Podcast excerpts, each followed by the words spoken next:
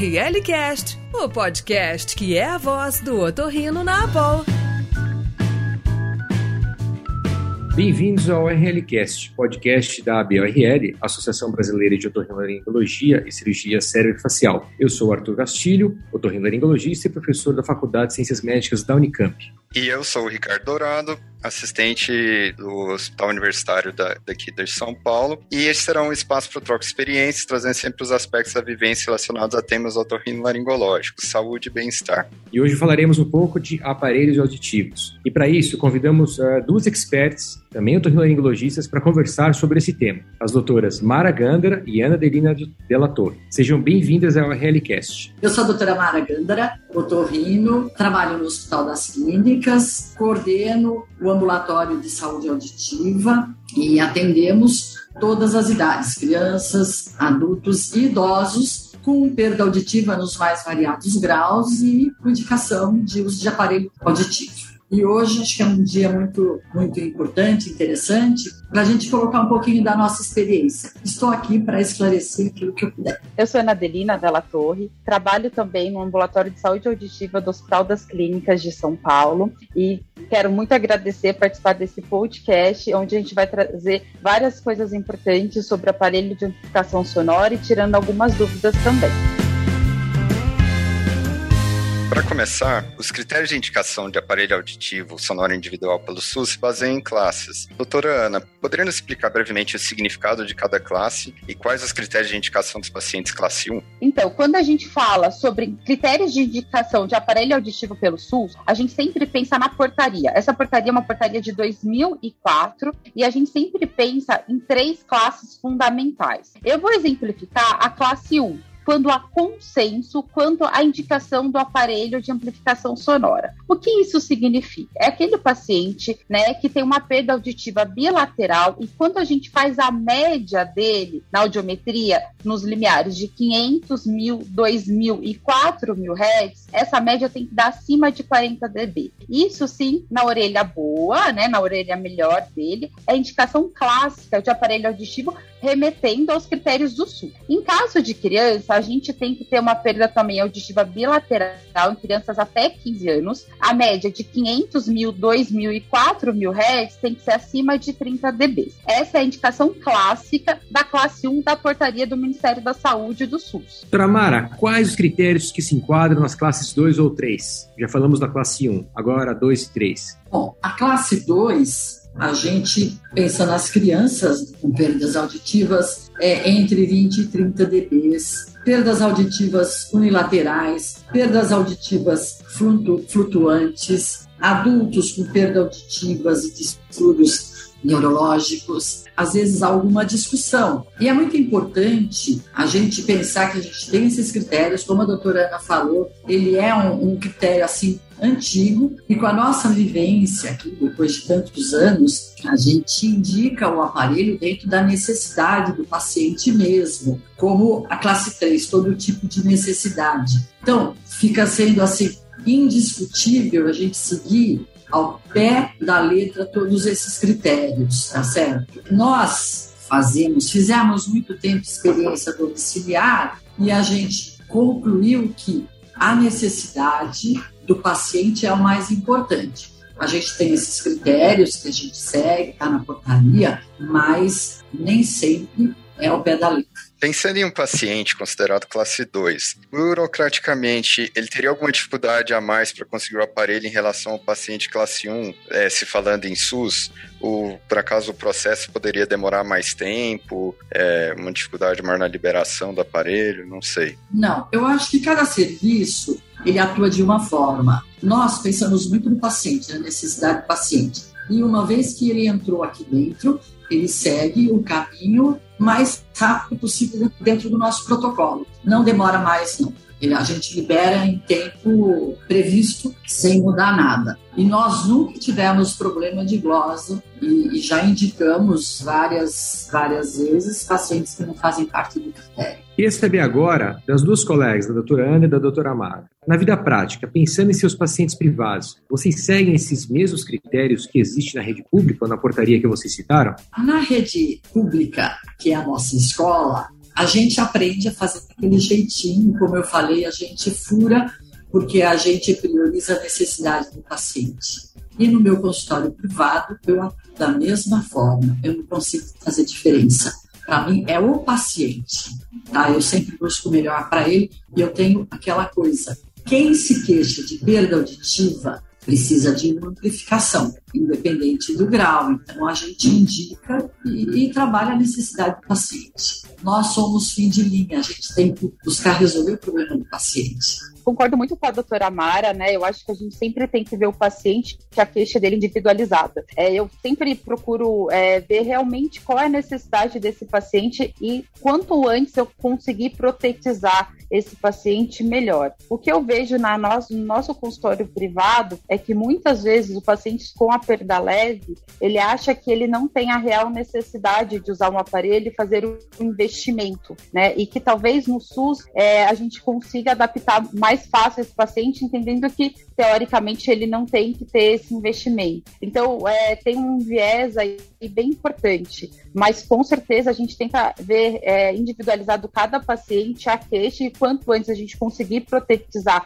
independente no SUS ou no consultório, com certeza é melhor. E sobre a escolha de, do tamanho do aparelho, dos tipos de aparelho, tipo retro ou intracanal? A gente sabe que geralmente os pacientes perguntam se poderiam usar aparelhos menores, aparelhos, aparelhos intracanal. Qual o paciente ideal para utilizar, então, um aparelho intracanal, doutora Ana? Boa pergunta, Arthur. Todos chegam no nosso consultório querendo um menorzinho, pequenininho, que não apareça. Isso tem mudado bastante, né? Acho que a estética aí eles têm investido bastante na parte estética, mas infelizmente nem todo é, paciente ele comporta usar o intracanal, né? O intracanal a gente tem que levar em consideração sempre assim os tipos de aparelhos. Quando a gente fala intracanal, retroauricular, a gente sempre pensa na perda auditiva do paciente, né? Então, intracanal a gente sabe que muitas vezes comporta só o paciente ter uma perda moderada. Tem que ver o manuseio desse paciente também. Se ele, ele tem dificuldade com as mãos de manusear uma pilha 10, talvez com certeza ele não vai conseguir é, manusear um, um, aparelho intracanal. Por exemplo, se o paciente tem histórico de é, otorreia,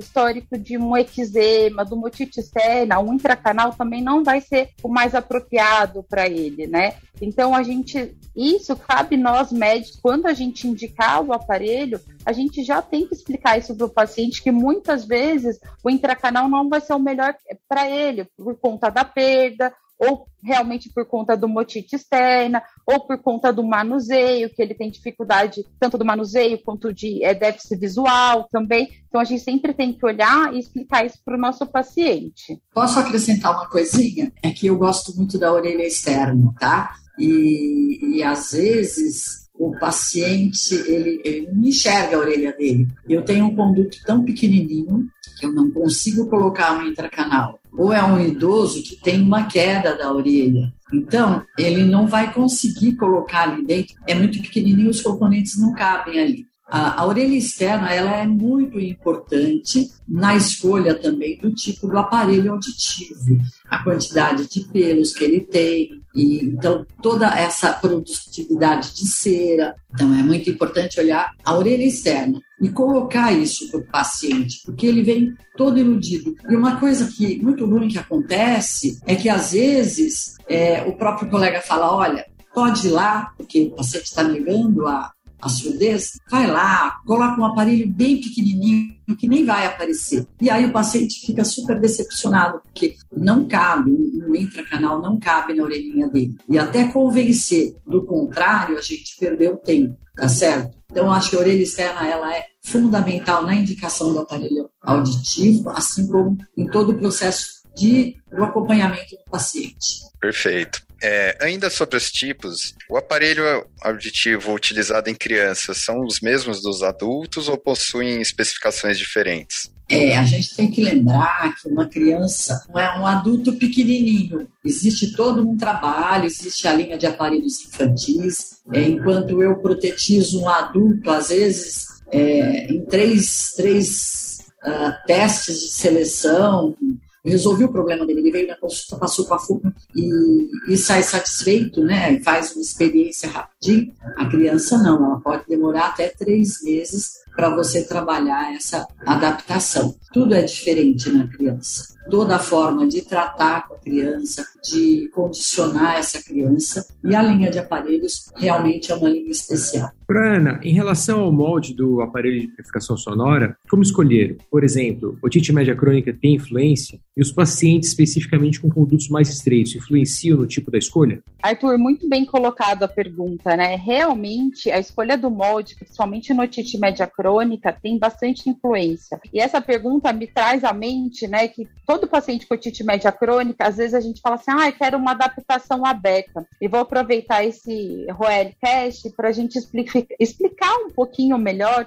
o que seria essa adaptação aberta, né? Que infelizmente, no nosso dia a dia, o que a gente menos consegue colocar no paciente com ouvido crônico é uma adaptação aberta, né? Uma adaptação aberta é uma característica da adaptação do aparelho auditivo, não um aparelho auditivo em si. Isso significa que a gente quer manter o conduto auditivo dele aberto. E normalmente, para que a ressonância do conduto auditivo seja aproveitada. E isso normalmente a gente utiliza nas perdas agudas. E que, infelizmente, o paciente com otite média crônica, dificilmente ele vai ter uma perda só em agudos, diferente numa presbiacusia, tudo isso. O paciente com otite média crônica, ele tem aquela perda mais moderada, plana, uma perda mista, uma perda condutiva, que muitas vezes, no que eu tento pensar na adaptação aberta, eu vou não vou conseguir dar o grau necessário de amplificação para ele, né? A fono não vai conseguir, porque eu preciso vedar esse conduto. E aí chega o problema. Na hora que eu vedo esse conduto, escolho um molde, né? Com uma vedação, um molde de silicone ou até um molde de acrílico, que depende muito da perda dele, o tipo de molde, quanto maior a perda, maior vedamento eu preciso ter,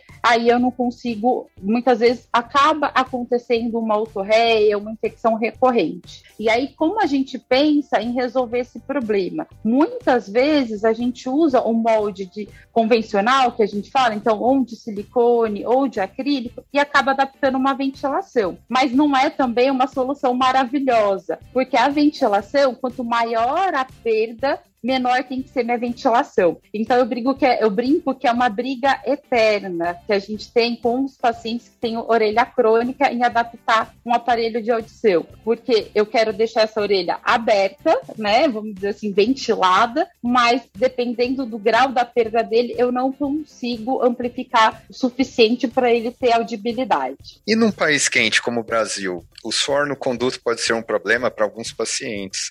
Como contornarmos essa dificuldade? Recomendação ou cuidado a mais ao paciente e aos otorrinos? O suor sempre foi um problema. O paciente, ele é orientado, a gente orienta que ele tire o aparelho da orelha e olhe o aparelho. Então, apesar do aparelho ter filtro e tudo mais, claro que ele tem essa, esse problema com o suor. Então, ele tira o aparelho, ele vai olhar o aparelho. Se tiver gotículas de suor no tubo, caso seja um retroauricular convencional, ele vai desconectar, vai tirar aquele suor e os outros aparelhos de tubo fino ou intra geralmente a gente pede para guardar dentro da cinca. Eu brinco com o paciente e digo: olha, você dorme com a cabecinha no travesseiro e o seu aparelho dorme ali dentro da sílica. Tem que cuidar desse aparelho e olhar o aparelho para ver o que está acontecendo. E, claro, o cabelo é um problema, aquele cabelo em cima, aquele suor o paciente tem que se adaptar a isso e melhorar as condições de ventilação dessa orelha. Nós orientamos, claro que a gente tem paciente que chega com um aparelho que é um desastre, né? extremamente mal conservado, mas nós procuramos orientar sempre. Aqui no HC, eu tenho uma aula que todos os pacientes são obrigados a assistir essa aula com uma orientação completa. Aí, durante a consulta, ele recebe de novo orientação quando recebe o aparelho pela, pelas também recebe orientação, a gente orienta muito, no meu consultório também, mas é uma briga grande. Alguns conseguem, tá? Uh, mas a gente tem que ter esse cuidado. E a cínica é uma boa saída. É um, são umas pedrinhas que o aparelho fica ali dentro e ele tira essa umidade do aparelho auditivo. E ele compra na mesma loja onde ele adquire o aparelho auditivo. Completando a doutora Mara, além da sílica, hoje a gente também tem um desumidificador elétrico, né? Então o paciente ele consegue é, deixar o, ele tem mais efetividade do que a sílica Então, para tirar a umidade do aparelho, ele usa a, esse desumidificador elétrico, que é muito bom. Eu tenho indicado isso para os meus pacientes, então acaba dando uma durabilidade maior uma desses aparelhos auditivos também. É uma outra opção aí, pensando na tirar a umidade desse aparelho e durar mais é, a vida útil dele. E brevemente, é, vocês poderiam falar um pouco sobre o que seria o ganho funcional e qual a importância de verificá-lo após a adaptação do aparelho auditivo? Ricardo, a verificação é fundamental, tá? Hoje em dia, a gente não consegue mais a fono, né? E cabe nós médicos também é, entender um pouquinho como que funciona isso, porque até um tempo atrás, a única forma que a gente poderia verificar era o limiar funcional, como a gente conhece é o, é o quando a gente pediu o campo livre, né? Que nada mais é que aquela medida que a gente fazia dentro da cabine, com e sem o aparelho, que muitas vezes é um ganho, um exame subjetivo, né? Que não consegue verificar realmente se o paciente tem um desconforto maior e eu só consegui, a fono só consegue mesmo ter é, o alcance assim dos sons fracos, ela não consegue ter a real é, necessidade daquele paciente se ele realmente está bem adaptado. E hoje em dia o que a gente mais tem, mais usa, que a gente faz aqui no nosso ambulatório e faz parte do guia de boas práticas né, em todos os centros auditivos que a gente tem por aí, que é a verificação objetiva, que nada mais é que a medida com microfone e sonda, que muitos por aí conhecem como ganho de inserção, né? O ganho de inserção, ele é um exame que a gente acaba fazendo dentro da, da medida com microfone e sonda. O que, que ele acaba fazendo? Ele avalia a real performance do aparelho auditivo, né? Então, se vê se realmente é, ele está tendo resposta, está tendo audibilidade, tanto aos sons fracos, aos sons médios e aos sons fortes. Isso é muito importante, é uma prática utilizada principalmente nas crianças, né? Porque nas crianças, ela não consegue muitas vezes falar para gente se isso está confortável, se está desconfortável, porque ele não está conseguindo usar. E com a medida do microfone sonda, a gente tem a real ganho desse paciente, é, uma medida realmente mais objetiva. Além disso, a gente consegue avaliar a máxima saída desse paciente, se realmente o que a gente, que a fono colocou nesse aparelho auditivo está saindo de som, se é isso realmente que ele está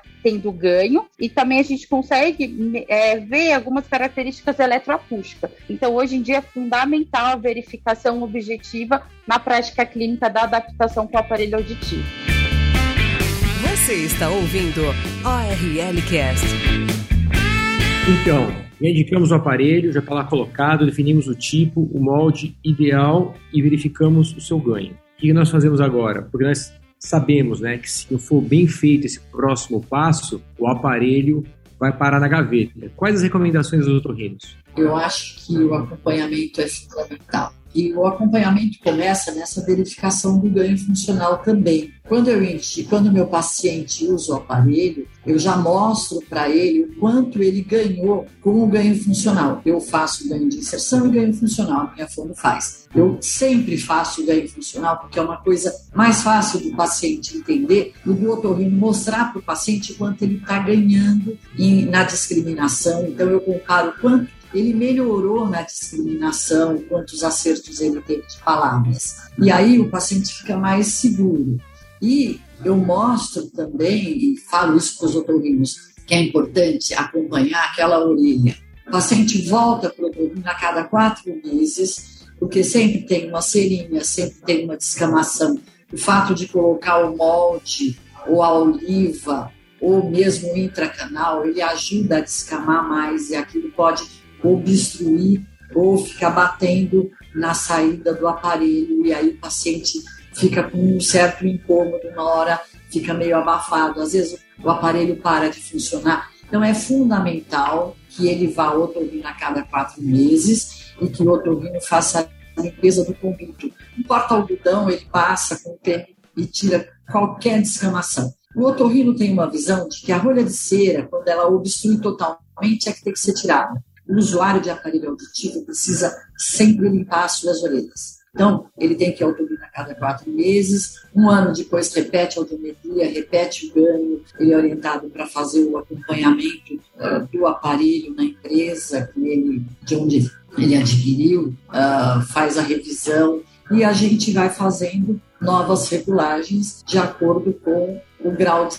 satisfação dele ou de insatisfação, tá certo? Porque não é pegar um aparelho auditivo, colocar na orelha e cai na vida. Ele não vai usar o aparelho. Outra situação que eu recomendo é que envolva a família. É fundamental a, a participação da família, não importa a idade do paciente, tá certo? A orientação de como guardar o aparelho, tudo que ele puder passar de informação para o paciente é importante, porque ainda com todos os problemas que a gente tem atualmente da classe médica, né, no plano de saúde, toda essa situação, e o otorrino, o médico ainda é endeusado por muita gente. O que o médico falar é lei. Então é importante sim a participação intensa do otorrino no acompanhamento desses pacientes. Muito bem colocado, doutora Mara. É, quando a gente envolve a família, eu acho que fica tudo mais fácil. E cabe também no nosso acompanhamento adequar as expectativas, né? Porque muitas vezes a gente tem alguns pacientes que a climatização demora um pouco mais, a gente tem que acompanhar também a adaptação, porque como mesmo você é, acabou de colocar, é, muitas vezes o paciente ele não se adapta, vai precisar de algumas outras terapias associadas para ter uma melhor adaptação, então como um treinamento auditivo, é, se tem algum zumbido associado, a gente vai precisar acompanhar melhor esse zumbido, ou até mesmo em casos da perdas auditivas que são progressivas, né? Pode ser que chegue algum momento a gente precisa fazer alguma outra intervenção e pensar em alguma outra reabilitação auditiva. Com certeza o acompanhamento é fundamental e a gente deve junto com a família aí. É, falando um pouquinho mais dessa parte de aclimatação, em relação a tempo de adaptação, como que a gente faz essa orientação aos pacientes? Quais são os principais fatores que as fazem pensar que um paciente terá mais dificuldade que o outro? Isso é, é fantástica essa pergunta, porque entra a questão da expectativa. A expectativa do paciente é uma, a dos familiares é outra, a do médico é outra, a da fono é outra. E elas sempre são divergentes. Quando é o paciente que quer ser protetizado, ele vai receber o aparelho, ele, ele vai se adaptar melhor e vai demorar um tempo menor nessa uh, aclimatização, tá certo? A aclimatização é o período em que ele vai se habituar ao aparelho auditivo. Por quê? O processamento dele está alterado. Ele está muito acostumado a escutar o som baixo e a não ouvir outras, o, o mundo ao seu redor. E o mundo é barulhento. Eu sempre digo que quem não escuta não sabe o que o outro falou e ele vai achar que não falou nada. Então, a surdez é algo muito bom para quem é surdo, no sentido de que ele não se incomoda, não, não dói, é diferente do zumbido, da tontura e, e da dor. A, a surdez incomoda os outros, tá certo? Então, primeira coisa, a gente tem que conseguir convencer o paciente de que ele realmente precisa do aparelho auditivo e que o tempo dele é o tempo dele. Alguns demoram mais, outros menos. Eu tive uma tia com 86 anos que ela experimentou o aparelho e não quis mais tirar. E tive pessoas com 70 que demoraram três meses para se adaptar. Quando o paciente fala, ah, o aparelho é muito barulhento. Não é que o aparelho é barulhento.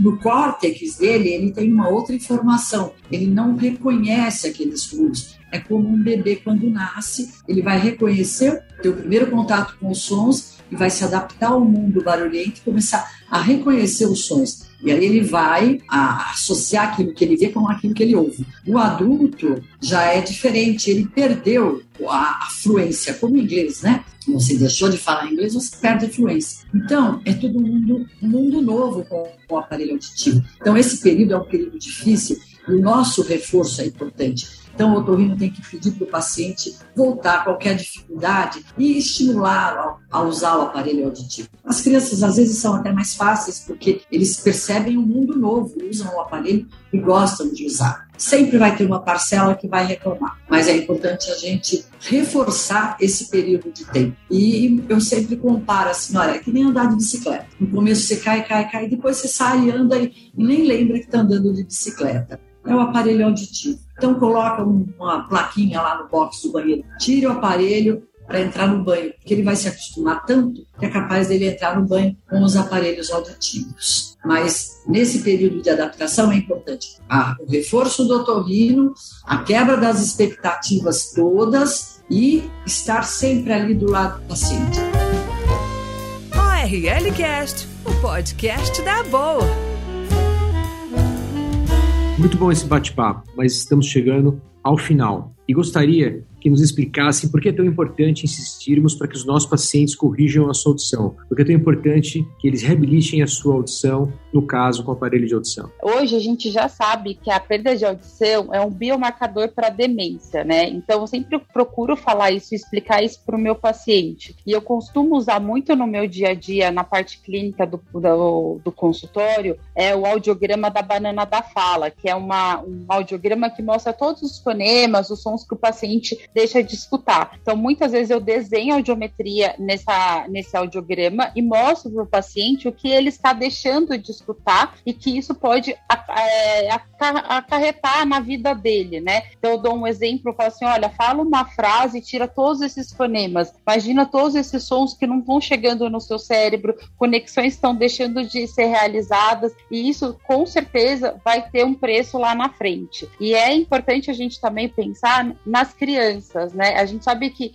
muitas vezes o diagnóstico é tardio, principalmente das perdas leves, e a gente tem todo um atraso aí, né? No déficit de atenção, tem um atraso às vezes cognitivo, tem todo um atraso no processamento auditivo central. Então, com certeza a gente tem que trabalhar muito e insistir na reabilitação precoce desses pacientes que têm a perda de audição, independente da idade. Concordo com tudo que a doutora Ana falou, realmente a surdez, ela é um marcador do transtorno cognitivo leve e eu mostro para o paciente, para os seus familiares, que uh, se o paciente deixa de dar estímulo para o cérebro, ele vai perdendo a memória auditiva dele. E aí é, vai ficando cada vez mais difícil. E eu mostro o índice de reconhecimento da fala, o quanto ele perdeu. Então, quanto menor a porcentagem, mais ele perdeu da capacidade, da habilidade. Nós temos que pensar que nós temos habilidades auditivas, atenção auditiva. Isso tem que ser muito estimulado no paciente. E eu tenho muitos casos que a família chega e fala: ah, mas a mamãe já está com 100 anos. Eu tenho uma senhora, professora de geografia até, ela está com 104 anos. Nós trocamos o aparelho auditivo dela. Ela usava um aparelho há mais de 10 anos. Ela está feliz da vida. Então, não importa a idade. A, nossa idade é como nós pensamos. Então, o, o, o, idoso tem que usar aparelho auditivo se ele sentir necessidade, e isso vai melhorar a sua cognição, a relação com seus familiares, o interesse por, um, por uma televisão, por um filme. E eu brinco, eu peço para os meus pacientes também assistirem a filme nacional, né, não dublado, porque ajuda a trabalhar o estímulo auditivo. Hoje a gente está com uma dificuldade grande conta do uso da máscara, que quebrou a possibilidade da leitura labial, da leitura orofacial. Mas os olhos sorriem, né? A gente reconhece muita gente pelos olhos. Então a gente tem que estimular sempre o nosso paciente a usar aparelho auditivo quanto antes. Muito bom. Teremos que terminar por aqui. Queria agradecer imensamente a presença de vocês e também aos nossos ouvintes.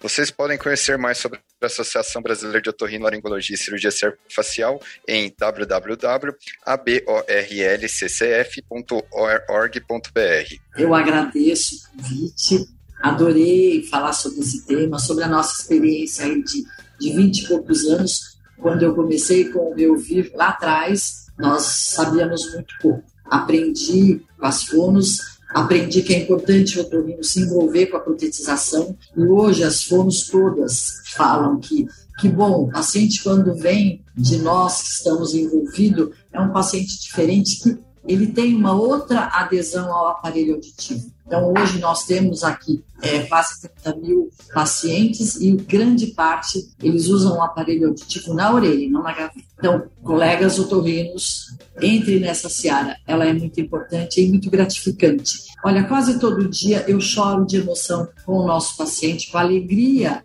dele olhar e, e, e, ter uma vida nova, tá certo? Ele voltou a sonhar porque está usando um aparelho auditivo e as crianças melhoraram na escola, então é muito gratificante lidar com esse paciente. Muito obrigada, Associação Brasileira de Otorrinolaringologia, por incentivar esse tema, tá certo? Obrigada a vocês todos.